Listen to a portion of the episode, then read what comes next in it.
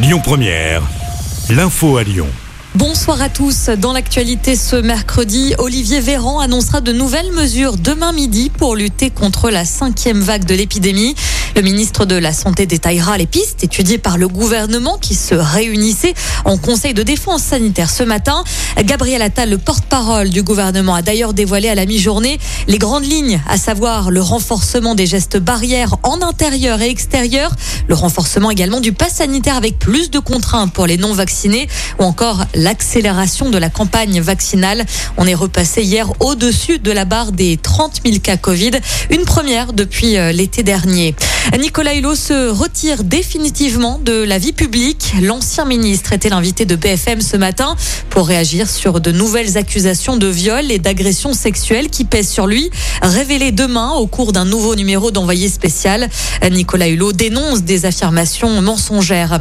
Karim Benzema va faire appel. L'ancien joueur lyonnais a été condamné à un an de prison avec sursis et 75 000 euros d'amende pour tentative de chantage dans l'affaire de la sextape. Le tribunal correctionnel de Versailles s'est prononcé aujourd'hui. Les quatre autres prévenus ont aussi été reconnus coupables. Cette condamnation ne devrait pas menacer la place de Karim Benzema en équipe de France.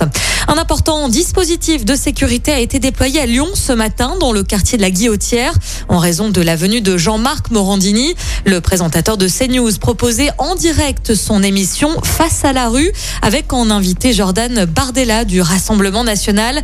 C'est dans ce contexte-là que plusieurs appels au rassemblement et à la violence ont été lancés par des antifascistes mais aussi le collectif des Dalton.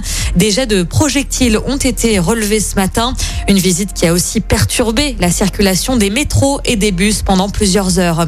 On reparle football, cette fois-ci en vue du choc ce soir entre Manchester City et le PSG. Coup d'envoi à 21h.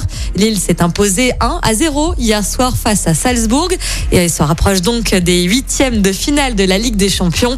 De son côté, l'OL se déplace demain soir sur la pelouse de Brondby en Ligue Europa.